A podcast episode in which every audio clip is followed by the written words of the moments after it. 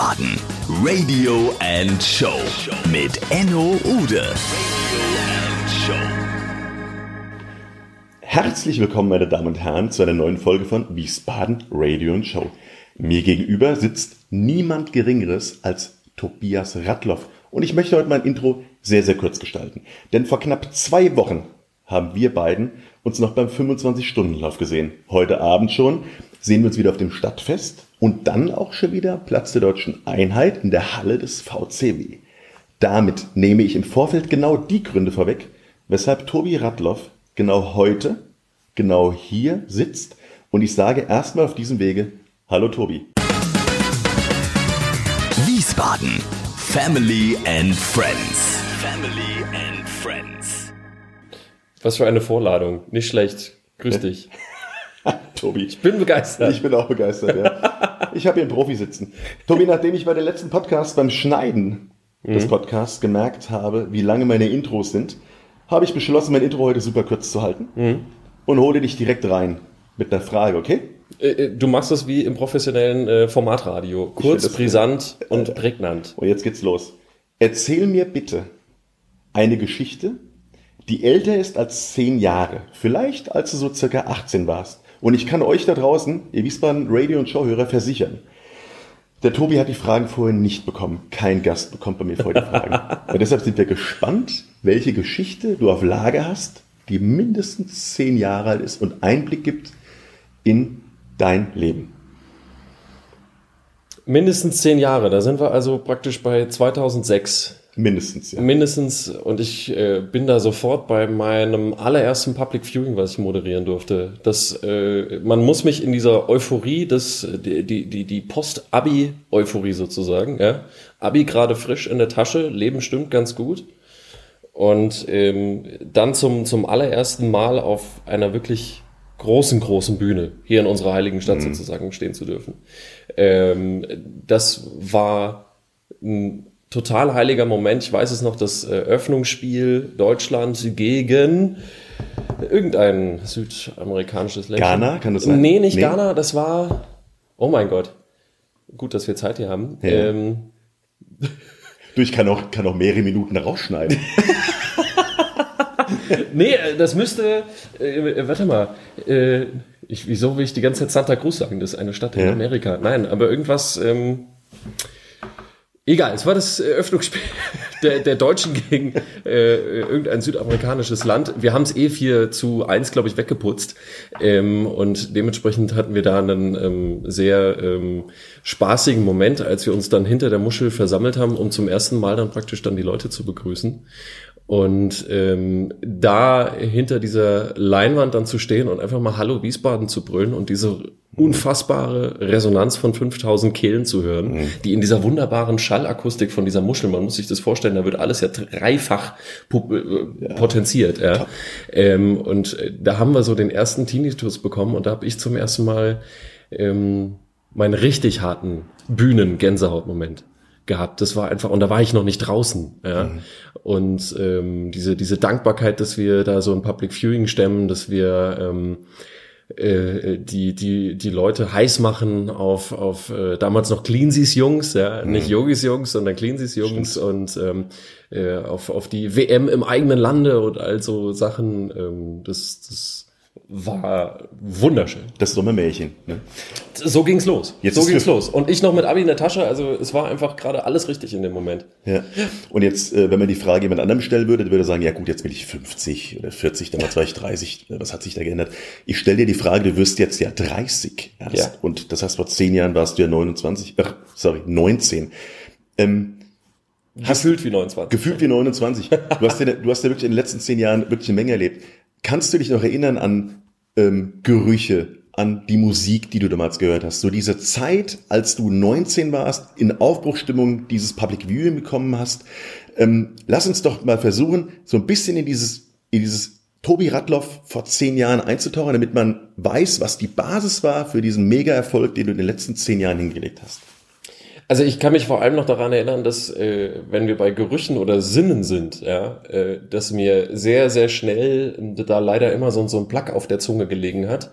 Ähm, ich mag die, den Kurpark total, erst recht die Muschel, ja, aber davor ist ja alles voller Kies. Und Hm. wenn da einfach ein paar Leute zu viel drüber latschen, dann entsteht da eine Staubwolke, die steht einfach drei Meter hoch. Das heißt, ich war leider auch noch mittendrin im, im, im Radius, ja, und äh, äh, habe dann irgendwann, ich ich, glaube, ich habe selten so viel Wasser gesoffen, wie das beim 25-Stunden-Lauf übrigens nicht anders, ja, auch heute noch, ähm, dass du nach einer Weile einfach merkst, dass du diese, diese, diesen Kiesstaub, der legt sich richtig hinten in der Rübsgurgel ab und ist damit total anstrengend dann manchmal, um da stimmlich so einigermaßen dagegen ankämpfen, äh, ankämpfen zu können. Das war sozusagen meine erste sinnliche Herausforderung dann so in diesem Terrain, also wirklich jetzt lokal, örtlich vor Ort. Ähm, und ähm, das, äh, ich kann mich aber zum Beispiel auch erinnern, dass ich ähm, äh, früher habe ich ja zum Beispiel noch in der heißgeliebten Tanzschule Weber, wer war nicht da, Ja. Grundkurse und so weiter. Ähm, Felicitas Weber, grüne Witwe habe immer getrunken. äh, das war dann nicht mehr meine Ära. Ich war dann jetzt in dieser aktuellen Ära, Toddy Gassner, Eddie Proschardt und so weiter. Ähm, äh, und von Toddy auch höchstpersönlich dann noch geschult worden. Und er hat mich ja irgendwann als DJ dann tatsächlich dann auch übernommen für ähm, die folgenden Jugendkurse, wo ich dann praktisch dann die sogenannte Weber Dance Night dann immer Nein. äh, ähm, abgefeiert habe. Ach, du warst das. Ich war Ja, das, genau, gut. richtig. Also wer, wer an der Wilhelmstraße eigentlich auf einem gemütlichen Samstagabendspaziergang aus war und dachte, ähm, na gut, dass dieses komische Parkcafé momentan ja noch zu hat, woher kommt jetzt sonst bitte diese Euphorie und diese knallende Lautstärke? Das war eine Etage oben drüber, das waren wir. Das wäre der Ablauf. Und, und da hatten wir äh, sehr, sehr viel Freude, ähm, weil wir es dann mal wieder geschafft haben, diesen großen Tanzsaal, wir waren alle schon mal drinne, äh, voll zu pressen mit 500 kleinen jugendlichen Kiddies, äh, die einfach am Anfang total aufgebrezelt waren, am Ende wie die Schwitzbolzen einfach wieder nach Hause geschickt worden sind, weil sie so viel Spaß hatten. Ich habe das schnell gemerkt einfach, weil ich praktisch auf erhobenem Terrain auf diesem Podium da stand und da oben war die Luft dann schon anders, nämlich ähm, sehr heiß und auch etwas stickig, muss ich sagen. Ja, äh, das, das sind auch so, also wo wir wieder beim Thema Gerüche, Gerüche, Gerüche, sind. Ja, ähm, das äh, sind so Dinge, die, die werde ich nicht vergessen, da äh, praktisch in dieser schönen, engen Presskammer, in der wir uns dann irgendwann begeben haben, weil es einfach so bumsvoll war.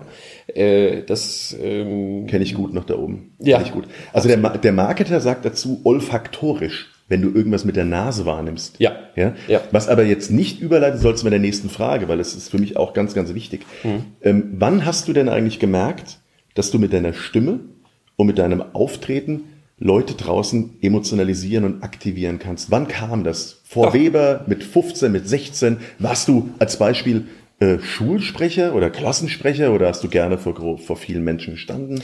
Also äh, als Klassensprecher war ich dann teilweise doch ein bisschen zu rotzfrech. Äh, und äh, habe dann mit Recht dann die Quittung meiner Mitschülerinnen und äh, Mitschülern bekommen, dass ich als Klassensprecher völlig ungeeignet bin. Tatsächlich ein Jahr habe ich es geschafft, war ich auch sehr stolz drauf. Ähm, nee, äh, da können wir sogar 20 Jahre, nicht nur 10 Jahre, sondern 20 Jahre zurückspringen. Also ähm, das erste Mal, dass ich gemerkt habe, dass der Berufswunsch des Busfahrers, der bei mir ganz, ganz präsent war, bis zum 10. Lebensjahr nämlich, ähm, dass das vielleicht doch nicht so die gute Idee ist. Nicht nur aus finanziellen Gründen. Äh, ich glaube, als Busfahrer kann man echt auch sehr, sehr glücklich sein, sondern einfach so, dass das vielleicht vom Lifestyle her doch nicht so ganz so mein Stil ist, mein Lebensstil. Und schwuppdiwupp fährt ein Bus vorbei. Da fährt das er ist gerade. witzig, ja. Und in Wirklichkeit saß Kollege, grüß dich. Genau, der Tobi saß drin. Genau. Ähm, das war, äh, da war ich zehn Jahre alt, war äh, mit meiner Mutter in Scheideck, das ist oberhalb vom Bodensee, ein kleines süßes Örtchen im Allgäu, auf Mutter-Kind-Kur.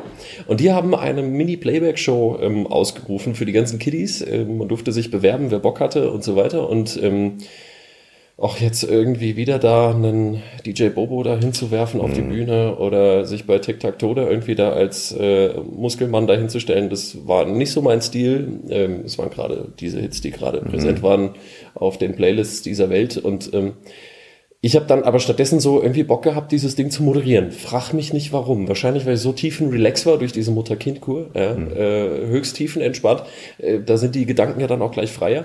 Und ähm, tatsächlich hatte ich an der Schule schon hier und da mal so ein paar Elternvorstellungen, Präsentationen auch mal moderiert. Das habe ich schon gemacht, aber jetzt nicht so, wo ich ähm, da schon so fixiert war drauf. Das, das später mal mein Ding sein wird. Und ich habe da einfach nur für mich äh, gemerkt, ähm, probier's doch mal. Und dann haben die dann so gesagt, nee, also eigentlich sollst du nur als Bühnenakt oder nicht.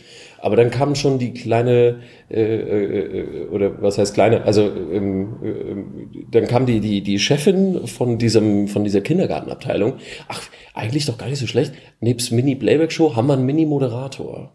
Ja, und so kam die Geschichte zustande, dass ich dann diese Mini-Playback-Show moderiert habe, wo ich am Ende einfach nur diese Acts ankündigen sollte, diese Fake-Acts. Und ähm, äh, natürlich nicht im Mareike Amado-Style. Also, schade. Oh, so, schön Überraschung. in den Schautunnel. So, hier ist er, der kleine Niklas als DJ Bobo. Machen wir, genau. Können wir das äh, weitere Interview bitte so führen? Da, dann, das Problem ist, mein Programmchef bei FFH ist Holländer. Okay. Und dann habe ich jetzt, wenn wir noch fünf Sekunden so weitermachen, habe ich einen gleichen Anruf auf meinem Handy und das wollen wir nicht. Da hat ja Weinfort. Sicherlich, ja. Äh, können wir durchaus schon machen. Aber äh, nee, äh, tatsächlich habe ich es dann doch eher auf Deutsch gemacht. Ähm, und äh, was dann irgendwie ein Effekt war, der mich natürlich äh, sehr erfreut hat, aber äh, ein bisschen doof für die Acts war. Es ging am Ende des Abends null mehr um Tic-Tac-Toe, um Blümchen, um DJ Bobo und wie sie nicht alle heißen, die sich da als solche auf die Bühne gestellt haben. Es ging am Ende halt nur noch um mich, weil ich wohl den Laden so begeistert habe, wo ich halt zum ersten Mal gemerkt habe, dass ich mit meiner Stimme, meiner Redensart irgendwie Menschen erreichen kann.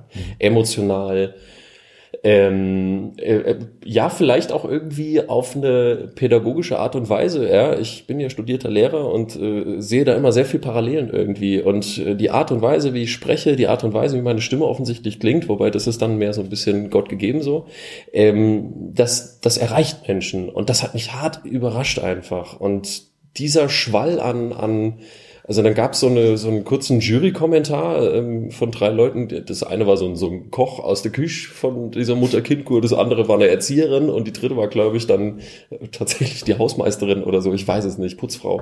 Und die haben dann jeweils dann ihren, ihr Feedback dann dazu gegeben und dann sagte dann irgendwann dieser Koch ähm, von wegen, ja, also ganz ehrlich, die Jungs und Mädels hier bühnenmäßig äh, toll, aber am meisten Bock macht mir heute dieser Mini-Moderator, muss ich sagen. Unglaublich. Und es knallt in dieser König-Ludwig-Stube, weiß ich noch. So hieß nämlich die Kneipe unten in diesem Ding.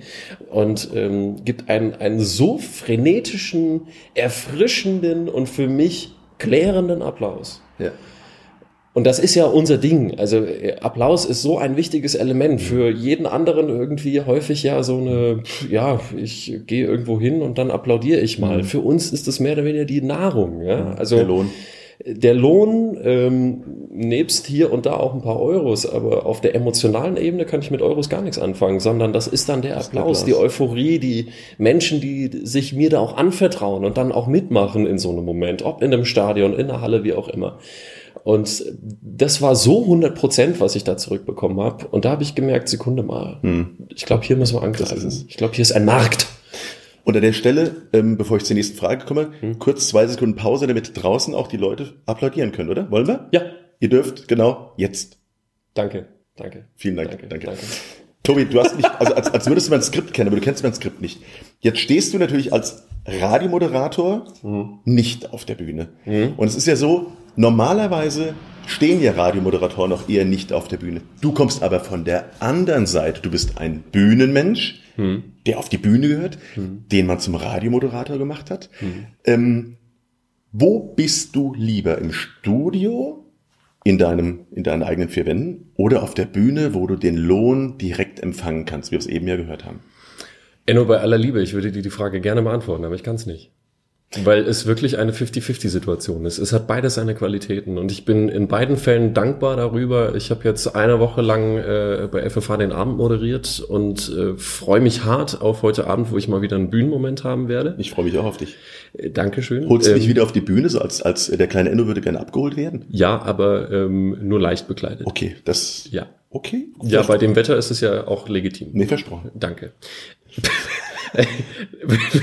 nee, äh, ähm, und ich freue mich nach so einem Bühnenmoment auch wieder auf diese ähm, intime Situation zwischen Moderator und Hörer.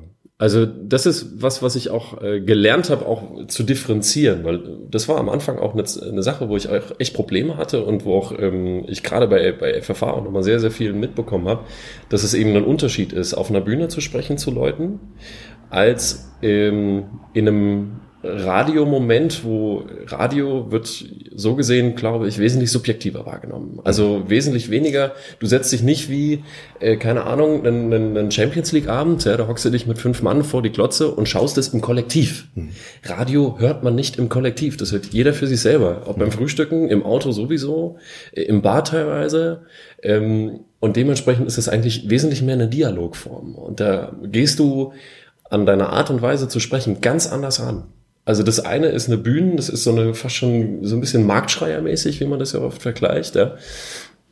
Aber wenn du ähm, tatsächlich in eine Sendung, in eine Show reingehst, ähm, in dich ins Studio setzt und dieses, äh, wie hier, hallo, dieses mhm, Mikrofon toll. vor dir hast, ja. ja. Und man sich selbst hört. Man sich selbst Wir hört, das ist ja. natürlich auch nochmal ein anderer mhm. Moment, ja. Da gehst du mit einer ganz anderen Haltung ran, die wesentlich äh, persönlicher sein muss, mhm. ja während du ähm, auf der Bühne vielleicht eine Form von abstrakter irgendwie da stehst und dementsprechend auch ganz anders, äh, ja, so ein bisschen Bühnenrednermäßig, ja, äh, dann auch äh, sprichst. Ähm, da ist das eine, eine ganz andere Sache. Und ich mag beide Seiten. Ich mag sowohl ähm, so wie wir zwei das jetzt praktisch machen, so eine dialogische Form, die, die ähm, ja wesentlich closer ist, näher, äh, direkter, und ähm, auch genauso auch eigentlich äh, diese Ansprache auch verfolgt. Mhm. Ähm, wenn ich dann draußen auf einer Bühne irgendwo stehe und sage, herzlich willkommen, ja, damit ich auch irgendwie Reihe 17 hinten erreichen kann, ja, also das gilt ja auch zum Beispiel für Staatstheater, ja, ich höre schon auf, keine Sorge. Mhm. Es gilt ja zum Beispiel auch für Staatstheater, wo auch zum Beispiel im Jugendclub habe ich das mal, ähm, äh, ein guter Kumpel von mir hat da lange, ähm, äh, Julian Leithoff, hat da lange Zeit äh, brilliert auf der Bühne und er hat mir erzählt, dass die Regisseurin zum Beispiel gesagt hat, ganz am Anfang, Julian, Wichtig ist, dass du mit deinem Ausdruck, mit deiner Stimme, mit allem Sinnen, die du hast, musst du den Typen hinten sogar noch in Reihe 14 noch erreichen können. Oder auch in Reihe 109. Und das ist ja ein ganz anderer Anspruch, den du angehst, als wenn dir dein Zuhörer direkt gegenüber sitzt. Und das ist beim Radio ja der Fall. Mhm. Und ähm, und ich mag diese Mischung daraus total gerne. Also ich möchte das eine nicht wissen, als auch das andere nicht. Und ähm, ich bin das eine irgendwann leid und freue mich auf das andere.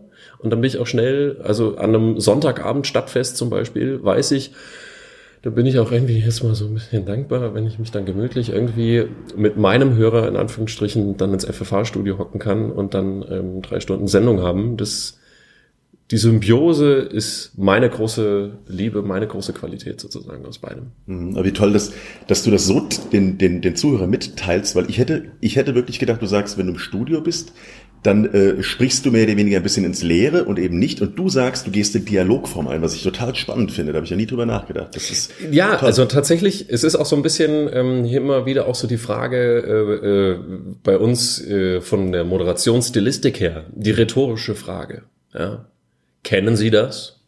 Sie wachen morgens auf und auf einmal ist Ihr Ehepartner weg. So, also dieses kennen Sie das oder ähm, äh, haben Sie sich heute auch über die Sonne gefreut? Ja, das sind so Stilistiken, äh, wo man sich einerseits die Frage stellt, so von wegen, wieso stellst du eine Frage im Studio, wo du eh keine Antwort drauf bekommst? Ja. Per E-Mail. Wie dumm bist du denn? Per E-Mail. Ja? ja. Oder stellst du dir die Frage gerade selbst und musst vielleicht wegen Schizophrenie schon bald in die Anstalt. Ja.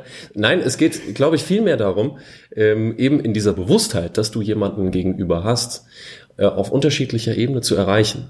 Ja.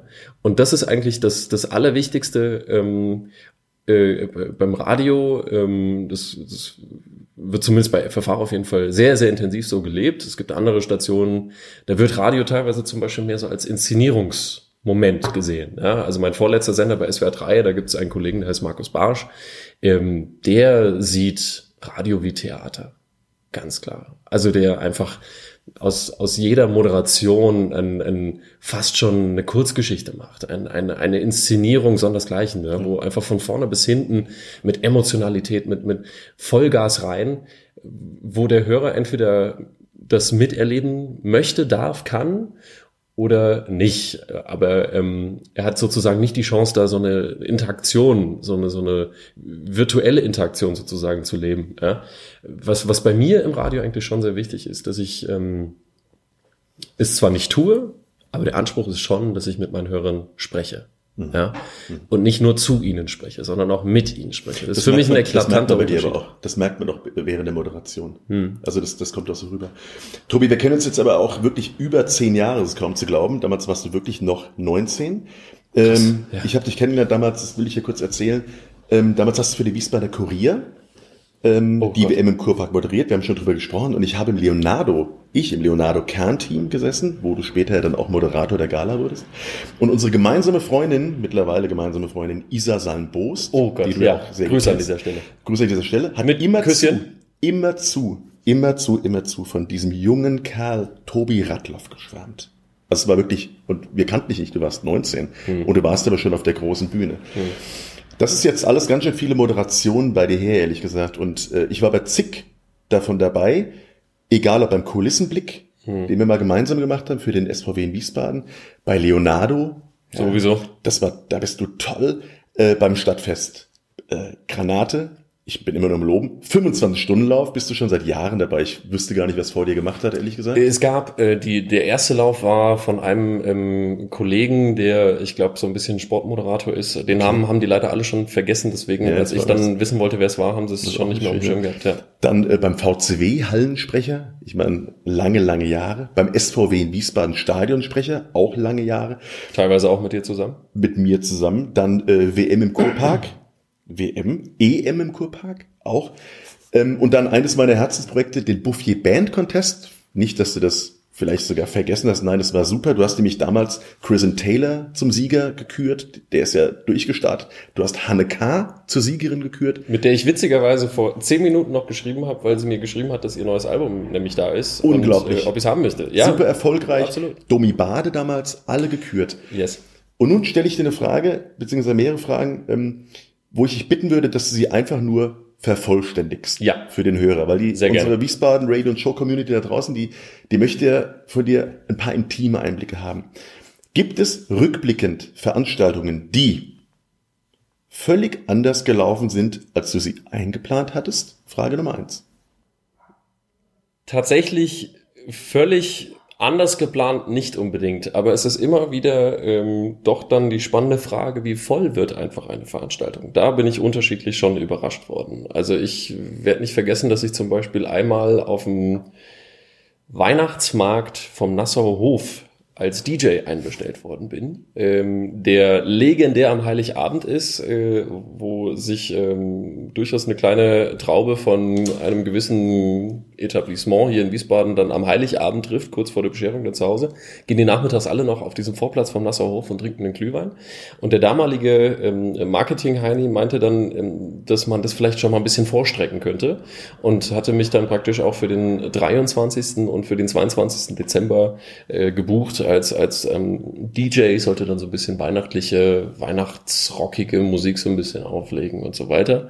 Und dazu gab es dann noch so eine ähm, Jazz, Posaunen, Trompetentruppe, Mannschaft, äh, die da noch ein bisschen Live-Acts gemacht haben.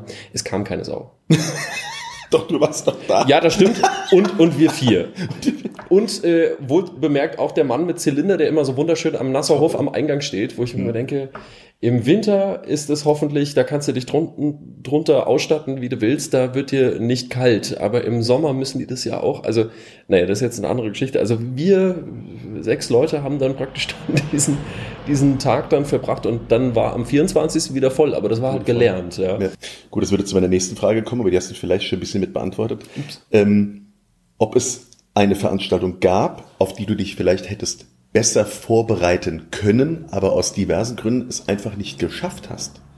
Gibt's ja auch oft. Du bist morgens auf der Veranstaltung, mittags auf der, abends auf der Ja. und nimmst dir eigentlich vor, dass du, auf, dass du auf den Wegen dorthin dich mit dieser Veranstaltung warm machst. Und irgendwas kommt dazwischen und du stehst auf der Bühne und denkst dir so, du bist zwar hier, aber jetzt musst du improvisieren. Gab's sowas mal? Also ich bin, was das betrifft, so ein richtiger Vorbereitungsnazi. Also wenn es was äh, Disziplinier, wenn es was Disziplinmäßiges gibt bei mir, äh, wo ich ganz, ganz große Prio drauf setze, dann die Vorbereitung. Das hat mir der große Dieter Zimmer mal beigebracht, falls du dich noch erinnern kannst. Natürlich. Der Wiesbadener Mann beim ZDF war er früher derjenige, der die Wahlergebnisse dann immer äh, vorgelesen hat. Ähm, und mit dem hatte ich äh, zweieinhalb äh, Veranstaltungen immer machen dürfen ähm, durch meinen Vater, der ja ähm, eins der große Neurologe hier in der Stadt war in Sachen Schlaganfall. Also mhm. der Schlaganfallspezialist schlechthin hier in dieser Stadt. Mhm. Papst, grüß dich. Ähm, so, auch von mir, liebe Grüße. Danke, ähm, nimmt er gerne entgegen. So, und äh, er hat sich auch, äh, was das betrifft, sehr äh, karikativ engagiert ähm, und hat, hat da unterschiedliche Events dann gestemmt. Und da war Dieter Zimmer dann auch zweimal dabei, weil er selbst ja auch äh, ein Schlaganfallpatient war. Und dann hatten wir mal ein Interview und er hat gesagt, das Wichtigste in unserem Job als Moderator ist immer eigentlich die Vorbereitung. Damit steht und fällt alles. Weil du dich nämlich auf dein Improvisationstalent in dem Moment dann auch verlassen kannst. Aber wenn du dich nicht gut vorbereitet hast, dann kannst du auch nicht, also dann fehlt dir die Basis einfach. Das mhm. ist die Basis und das habe ich auch echt annektiert einfach. Ähm, und wenn ich mich nicht vorbereitet hätte, würde ich mich, glaube ich, auch nicht trauen, diese Bühne dann in dem Fall zu betreten. Mhm. Das muss ich ganz klar sagen. Deshalb bin ich immer so stolz, dass du heute unvorbereitet dieses Interview allerdings, musstest. Allerdings, ich, ja. Ich habe im Gegensatz zu dir, habe ich ja tonnenweise, hier hört mal, ich habe ja tonnenweise Blätter. Oh je, letzte Frage, letzte Frage. Mhm. Gibt es rückblickend Veranstaltungen, die dir im Nachhinein sehr viel Energie und auch einen Push gegeben haben? Von deiner Veranstaltung, die du mit sechs, sieben Jahren gemacht hast, hast du schon erzählt. Mhm. Aber vielleicht gibt es ja noch so ein Ding wie, wie, wie diese WM oder vielleicht eine EM oder vielleicht irgendwas anderes, wo du raus bist und hast gesagt, boah, das war ein Hit eben. Witzigerweise, jetzt, wo du die Frage stellst, fallen mir dann doch eher zwei Sachen noch ein, um die letzte Frage zu beantworten, witzigerweise. Ähm, nee, Moment, diese mhm. Tür ist geschlossen. Die Tür ist geschlossen, die, alles die klar. Machen wir, die machen wir auch nicht mehr auf, da könnte jeder kommen. Ja, das ich könnte jetzt Jochen Baumgartner fragen, ob der vielleicht noch eine Frage beantworten möchte ja. vom letzten Und mein. Kollege vom Bus ist gerade wieder der vorbeigefahren. Das war's wieder an Stelle. Ja, Wir hätten das Interview im Bus moderieren. Das machen wir beim nächsten Mal. Das machen wir beim nächsten Mal. Die nächste Folge. Ich freue mich schon jetzt. Ähm, also äh, tatsächlich, die Frage war, äh, äh, welche Veranstaltung sozusagen ich äh, lange noch in Erinnerung behalte, weil, weil sie mir Energie und Kraft gegeben haben.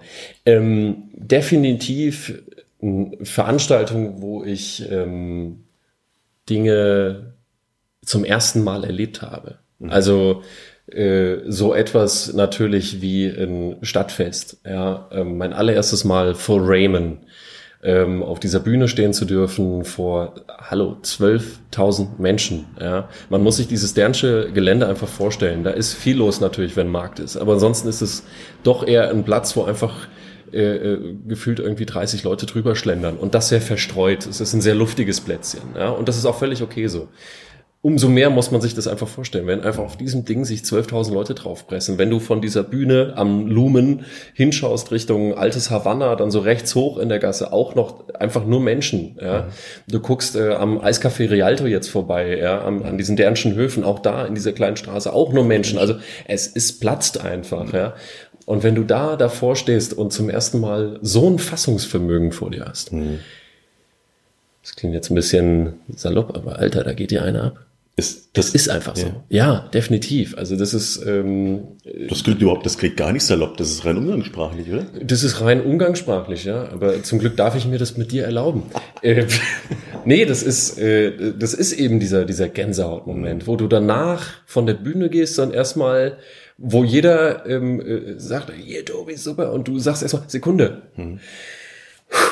Einmal durchatmen, kurz mal diesen Moment sacken lassen, ja, irgendwie diesen diesen Gefühlsschwall, diesen Sinneschwall, der da auf dich eintrifft, ja, den musst du erstmal kurz körperlich verarbeiten. Ja. Das glaubt ja mir keiner. Ähm, mich hat mal vor vielen Jahren, und du bist ja das gewohnt mit den vielen Menschen, mhm. mich hat mal Michael Stein, der ja das Stadtfest organisiert mit mhm. Palace Promotion, mhm. gefragt und gebeten, ob ich äh, Klavier spielen könnte für ein Lied für Let It Be von, nee, sorry, für Hey Jude, mhm. ja, für die All-Stars Band. Ja. Und äh, ich habe natürlich zugesagt, klar, bin an dieses Klavier gelaufen und mir sind auf dem Weg zu diesem Keyboard hm. schon die Beine so geschlackert vor diesen vielen Leuten, dass ich beim Spielen gedacht habe, ich krieg die Tasten gar nicht runter, weil ich es einfach nicht gewohnt war. Enno, ja. du weißt gar nicht, wie präsent mir diese Geschichte ist. Weil? Ich dich noch nie so wackelig erlebt habe. Meine sehr geehrten Damen und Herren, wir müssen noch nicht vormachen. Eine, ein Enno Ude, das ist Ja, die, bitte. die, das, diese, das Selbstbewusstsein, Ja, ja, bitte. Die, die Aura, die Grazie in Person. Unbedingt. Ja, das ist eine Ja. fleischgewordene Vollkommenheit sozusagen. Ja. Aber dann, Ich hoffe, dass jetzt, du das nicht rausschneidest. Nee. Wiesbaden. Reklame. Reklame. obwohl der Tobi und ich heute ganz schön lange miteinander babbeln, kommt die Werbung trotzdem nicht zu kurz. Dementsprechend aufgepasst. www.marnet.de ist der Supporter des heutigen Podcastes von Family and Friends mit Tobias Radloff. Besucht die Seite www.marnet.de. Bye bye. Wiesbaden. Reklame. Reklame. Wie gehst du damit um, auf der Bühne zu stehen, alle jubeln dir zu, du fährst nach Hause oder wohin auch immer. Was machst du danach? Ich brauche dafür eine Weile. Und da reden wir nicht von einem Abend, da reden wir von Tagen. Äh, Und ich habe irgendwie eine Möglichkeit, dann das sozusagen dann praktisch so innezuhalten und mir zwei Tage später dann nochmal auf Vorlage zu nehmen, um es dann nochmal weiter zu verarbeiten. Also am krassesten war das eigentlich dann bei diesem heiligen Weltmeisterschaftssieg gegen Argentinien.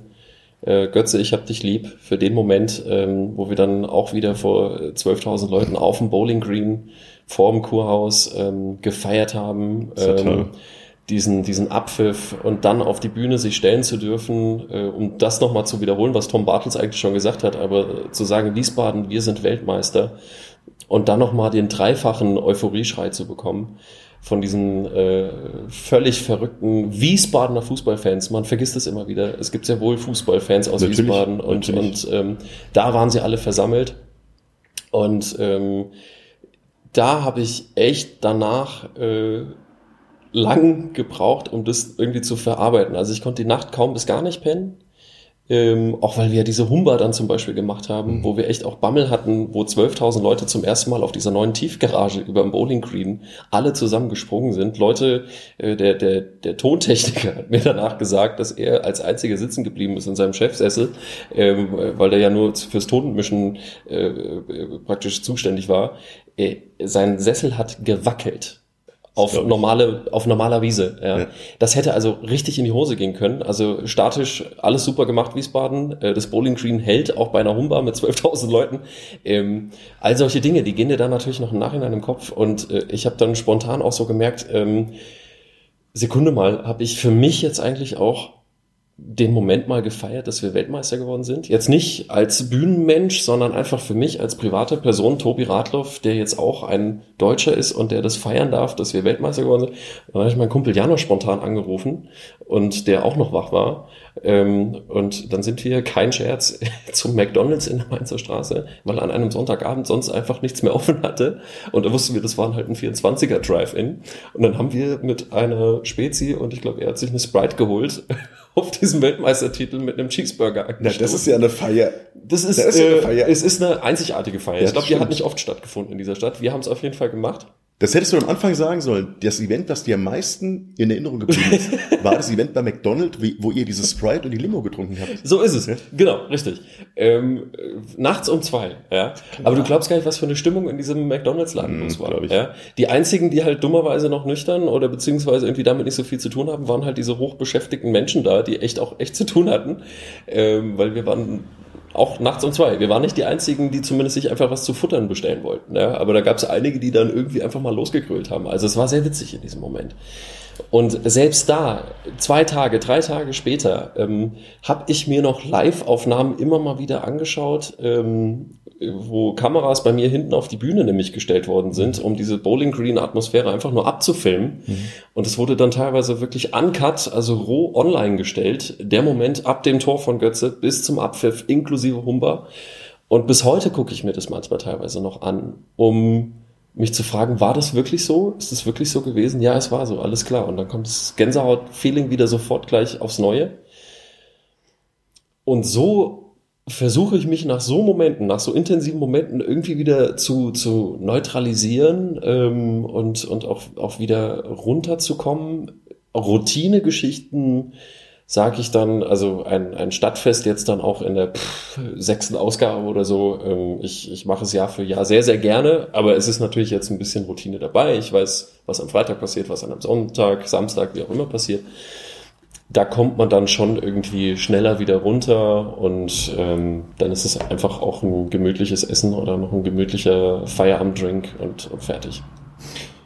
Du bist ja ein bekennender Biebricher Bub, das stimmt ja, ne? Oh ja. Nenne mir doch bitte mal drei Plätze in Biebrich, lieber Tobi, Mhm. die du nicht missen magst, die aber wahrscheinlich kaum ein Wiesbadener kennt. Wo du gerade bei den drei Lieblingsplätzen bist, vielleicht nennst du mir auch mal drei Lieblingsbiebricher. Vielleicht, vielleicht ordnest du die Lieblingsbiebricher den Lieblingsplätzen zu. Weil es gibt in Biebrich total viele Sachen, die man als Wiesbadener eigentlich nicht kennt, die aber so unglaublich toll sind und kultig sind, dass man Ja. es eigentlich teilen muss in die weite Welt. Das ist richtig. Also natürlich gibt's die Klassiker, das Biblische Rheinufer, ja. Ach so. Ah, ja, ja, mit so einem schönen Eis dabei, äh, unschlagbar, definitiv. Ähm, und äh, es gibt den wunderschönen Schlosspark äh, Weiher, äh, wo es Moosburgfest äh, legendär ein Jahr mal ausgerutscht, aber seither wieder völlig am Start, völlig Hast- zurecht. Hast du da das erste Mal eigentlich äh, geküsst oder geknutscht? Weil es sagen ja viele Biebricher sagen, das erste Nein. Mal war an der Moosburg. Oh mein Lieber, ich habe zum ersten Mal auf Zypern geknutscht. Äh, auf der Hofburg in Zypern. Genau, richtig. Ja, es war ein Nachbau. Okay. Nein, äh, das, ähm, aber bevor wir jetzt in diese Sphäre, also wir waren ja bei Biebrich, ähm, ich bin ein Riesenfan, aber tatsächlich von diesem Biebricher Schlosspark, vor allem von dieser Moosburg, weil ich als kleiner Bengel, das war meine Spielstätte. Ich habe wirklich drei Häuser daneben gewohnt, also direkt am Schlosspark dran. Ähm, das ist für mich bis heute ein total heiliger Ort. Ähm, auch ich habe früher immer total Schiss gekriegt, als sie dieses Ding dann äh, ja äh, bengalisch beleuchtet haben. Da dachte ich immer, scheiße, mein, mein, mein Spielplatz fackelt jetzt hier gerade ab. Die Moosburg brennt.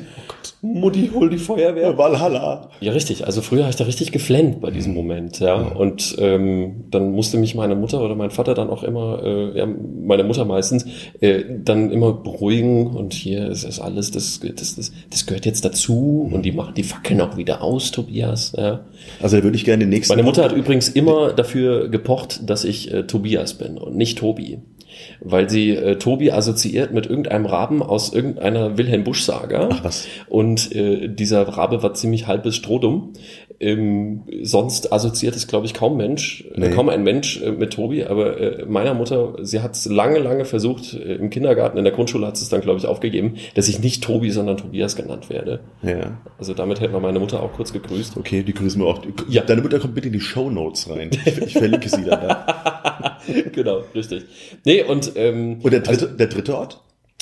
ja, der dritte Ort, was, was könnte das sein? Ähm, Was ist denn mit dem Yesterdays zum Beispiel? oh, ich war in der Kneipenatmosphäre, war ich gar nicht so äh, unterwegs tatsächlich. Also ich ähm, bin ein großer Fan stattdessen zum Beispiel von der Dilltei-Schenke, was einen wunderschönen, gemütlichen, schönen Hofbiergarten hat. Ja? Also richtig maximal gemütlich, sehr lecker äh, sowieso. Ähm, und äh, da dann teilweise ähm, sich dann ähm, auf, auf einen schön süß gespritzten Shoppen dann zu treffen. Das habe ich mit meinem guten alten äh, Kumpel Achim Exner zum Beispiel zu VCW-Zeiten oft gemacht. Also wenn wir ähm, dann äh, irgendwas besprochen haben für die neue Saison oder so weiter, ähm, wo ich ihm dann auch erklärt habe, dass ich wegen einem SVW in Wiesbaden den VCW dann verlassen werde, das habe ich auch da getan. Ähm, also die Diltai-Schenke zum Beispiel ist äh, für mich ein sehr, sehr heiliges Plätzchen. Also ein Biebrich hast du genannt, Achim Exner. Ja. Nummer zwei. Natürlich, äh, mein Kumpel Sven Gehrig, muss ich ganz klar sagen. Ähm, und ähm, das ist immer sehr, sehr schön, äh, weil wir, wir kennen uns schon weit vorher, äh, bevor er Oberbürgermeister dieser Stadt geworden ist. Da war er mit seiner Druckerei von seinem Vater ja übernommen, äh, war er beim VCW engagierter Sponsor und darüber haben wir uns kennengelernt und ähm, das ist äh, dadurch eine, eine sehr, sehr schöne Freundschaft einfach geworden. Ähm, und er ist für mich natürlich... Ähm, ein, ein, ein äh, bedeutsamer Biebricher, sagen wir es jetzt mal. Definitiv, ja. also ähm, äh, ist jetzt nicht einer, wo ich sage, mit dem habe ich schon als kleiner Dreijähriger haben wir damals im Schlosspark gespielt. Mit Arim schon. Ja, richtig. Überraschend. Äh, das jetzt natürlich nicht, aber für mich ist es äh, definitiv äh, ein, ein Biebricher, der ähm, aus, aus der Stadt gerade auch ganz, ganz viel macht und sie weiterentwickelt. Definitiv. Ja. Äh, kämst du aus Biebrich, würde ich, würde ich dich da einreihen. So gesehen muss ich dich jetzt äh, Ausreihen. ausreihen. Ach, Bei schon wieder. Ja, aber der, ich werde den Sven trotzdem fragen, weil der ist nämlich in einer Woche hier. Ich verstehe. Ja? Und da werde ich fragen nach dem bedeutsamen Biebricher. Dann nennt er dich bestimmt auch. Es wäre mir eine Ehre. Mir eine Ehre. Grüße Ja. an diese Stelle. Machen wir? Ja. Und Nummer drei? Ähm, Nummer drei. Das ist witzig. Ich glaube, da würde ich ähm, Wolfgang Goris gerne reinnehmen. Ähm, der mir so wunderbar sympathisch ist. Äh, wir sind politisch ein bisschen weiter entfernt. Also ich habe dann doch ein bisschen rot geschluckt, muss ich sagen. Und er als CDUler ist dann natürlich ein bisschen woanders angeordnet. Aber ich, äh, ich schätze ihn als, als, als engagierten Ortsbürger total. Also ich bin neulich einfach erschrocken, als ich auf meiner Dachterrasse da stehe und mir ein bisschen eine kleine Einheit Sonne gönne auf der Waldstraße an einem Sonntag bei bestem Wetter. Und Wolfgang Goris geht mit einer Mannschaft, die er sich irgendwie zusammengetrommelt hat, geht durch die Waldstraße durch und jätet alle Mini-Bepflanzungsecken, die um diese ganzen Bäume da drumherum so angesiedelt sind, jätet der durch nach Unkraut, Müll sowieso und hinterlässt eine geleckte Waldstraße. Ja, toll. Ehrenamtlich, weißt du? Und das gibt's teilweise halt irgendwie noch so ein bisschen, oder was heißt noch, äh, leider inzwischen viel zu selten. Da müssen wir eigentlich viel mehr wieder anpacken. Und ich hatte echt überlegt und dann ärgere ich mich manchmal auch so von wegen, wieso überlegst du das einfach nur? Warum machst du es nicht? Ja. So Menschen, die einfach für das Gemeinwohl anpacken, Definitiv. sich weniger mal oder mal über ihr eigenes Wohl mal hinwegsehen, darüber hinaus hinwegsehen und einfach sagen, hey komm, Sonntag machen wir eine kleine Mannschaftsleistung und äh, ELW tut, was sie kann, aber da kriegt sie es offensichtlich nicht hin, dann machen wir das mal. Und da ist Wolfgang Goris einfach, und deswegen war der zu Recht lang, lang, lang, lang Ortsvorsteher auch von diesem Örtchen Biebrich. Ähm, Kuno Hahn ist auch ein guter Typ und macht das auch sehr engagiert, aber Wolfgang Goris ist einfach auch deshalb da ein sehr, sehr guter Mann gewesen für diesen Posten, weil er ein unfassbarer Anpacker ist. Das merkst du einfach. Und das hat mich neulich erst wieder beeindruckt. Da habe ich letztens einen schönen Spruch gehört, den kann man auch mal in die Welt teilen. Kunst kommt von Können, Munst kommt von Machen. Den hast du entweder im Eimer oder in der Litfaßsäule. So, bitte, ja. Und apropos Eimer oder Lass Litfaßsäule, reichst du mir mal das Wasser? Lass uns bitte alle Münstler sein. Ja, stimmt. Ja. Genau. So, ich reiche dir was. Ich wollte gerade sagen, Enno Ude reicht mir das Wasser. So, jetzt kommen wir zu den letzten schnellen Fragen, lieber Tobi Wall. Ob man es glaubt oder nicht, wir haben schon wieder fast 50 Minuten rum. Ja. Aber du hast noch einiges, du hast noch einiges vor dir. Tobi, machst du Sport? Äh, guck mich an. Ich gucke weg, ich kann, sonst muss ich anfangen zu lächeln. Äh, das ist zu Recht und das haben ja die Hörer auch nicht die Chance. Ja, ich mache Sport. Okay, was machst Ähm, ich bin äh, äh, bei, bei ähm, dem sehr, sehr, ist das jetzt Werbung? du? Nö, Äh, bei Kieser-Training schon so ein sehr, sehr lange. Äh, ich schicke eine Werbung, äh, eine Rechnung raus. Äh, Ja, alles klar. Äh, Eugen Stendebach im Übrigen auch ein, ein sehr engagierter Ja, Wiesbadener. stimmt. ähm, da bin ich, Entschuldigung, das Wasser, das ist gut perlig hier. Nicht schlecht. ähm, Wir haben den Eugen gesehen beim 25-Stunden-Lauf. so ist es, richtig. Und äh, 25-Stunden-Lauf ist gleich das nächste Stichwort, weil ähm, als die ihre zehnte Ausgabe gefeiert haben, habe ich mich bereit erklärt, eine Stunde mitzulaufen. Okay. Wo ich gedacht habe, was für ein Depp bist du denn? Mhm. Was für ein Freitod gönnst du dir denn da? Weil ich bis dato mit Laufen überhaupt nichts zu tun hatte. Also ich habe echt oft äh, sehr gerne mit meinen Jungs immer mal wieder gekickt, sonntags zum Beispiel.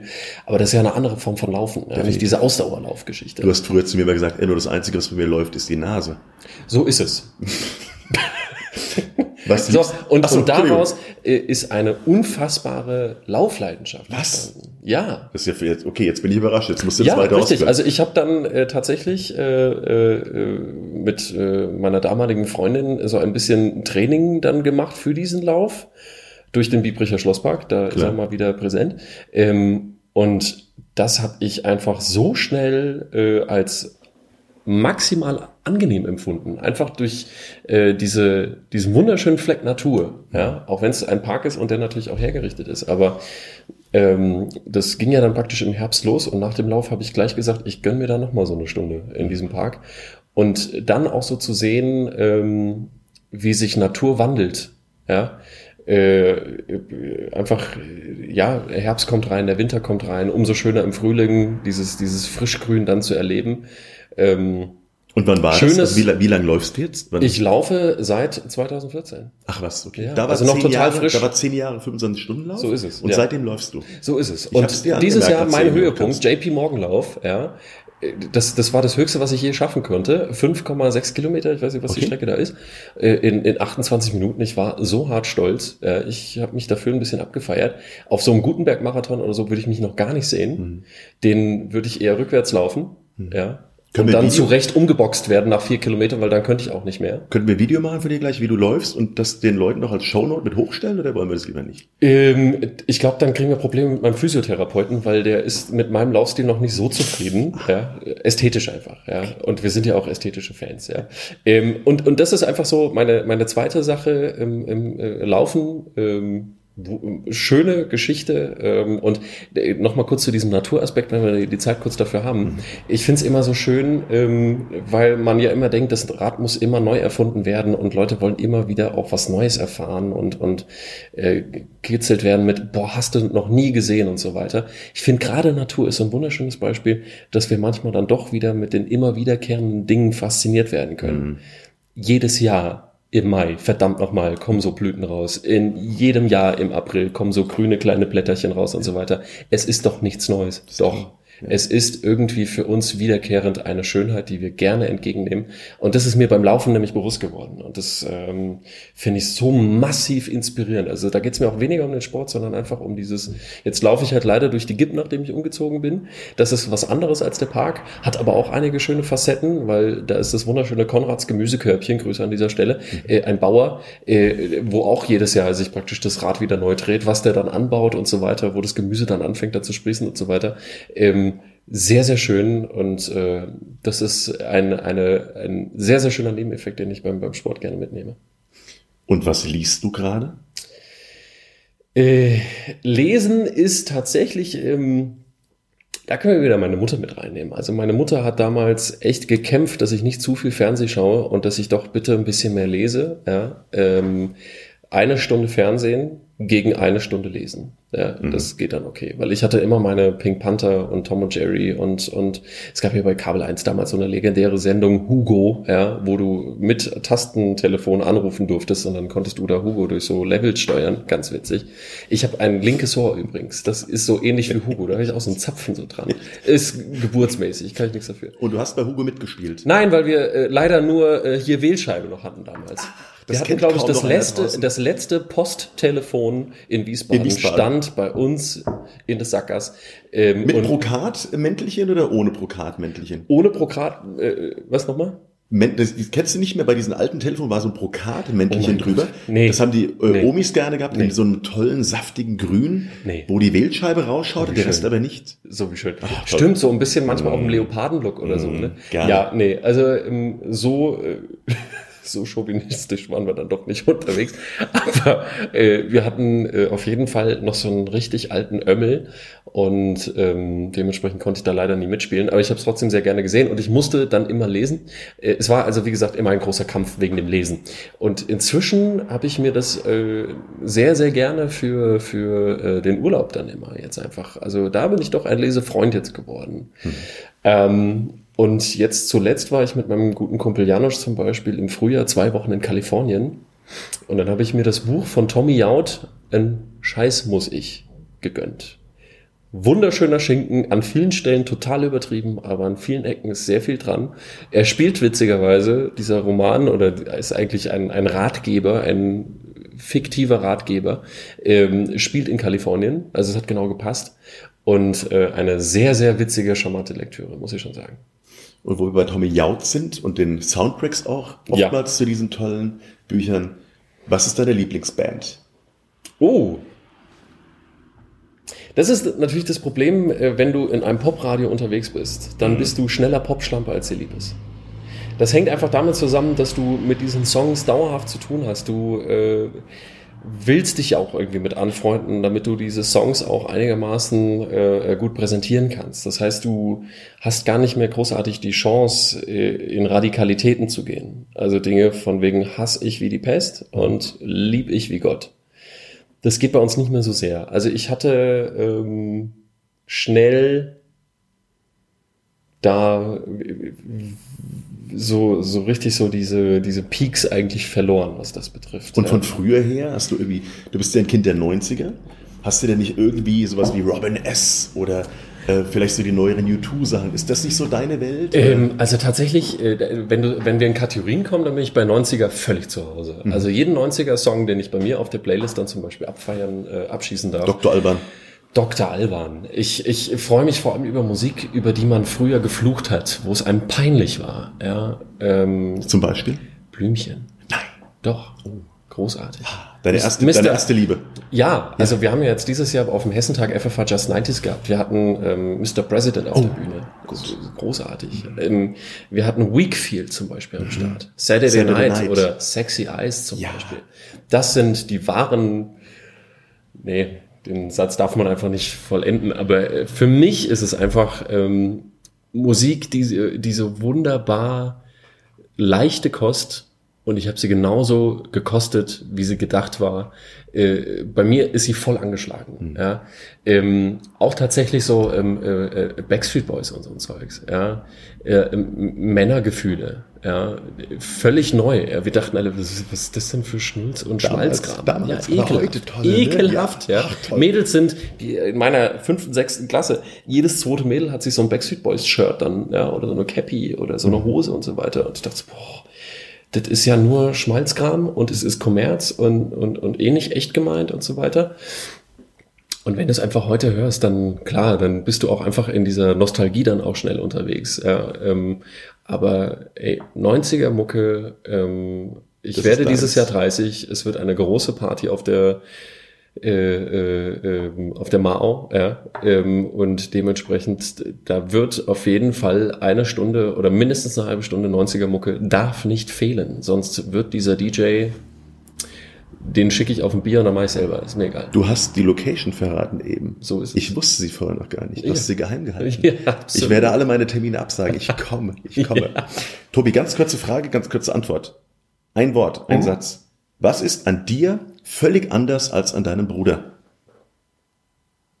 Danke, die Antwort reicht. Playboy oder Penthouse? Nee, wir gehen nochmal zurück. Aber wie geil du überlegt hast eben. Ja. Ähm, Wir können ja für die Hörer draußen mal ganz kurz sagen, dein Bruder ist wie viele Jahre jünger als du? Äh, gar nicht. Er ist fünf Jahre älter als ich. Siehst du? Boris. Ähm, und an ihm anders als an mir. Mm. Boris, wenn du das hörst.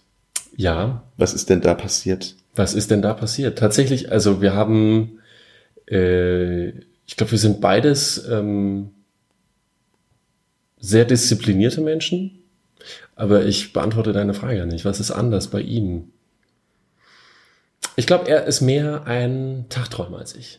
Oder was heißt Tagträumer? Er lebt den Tag mehr. Er geht mehr in den Tag rein und wartet mal, was auf ihn zukommt. Ja? Was aber durchaus sehr positiv eigentlich als Eigenschaft ist, oder? Ja, sicherlich. Für mich wäre es manchmal zu chaotisch.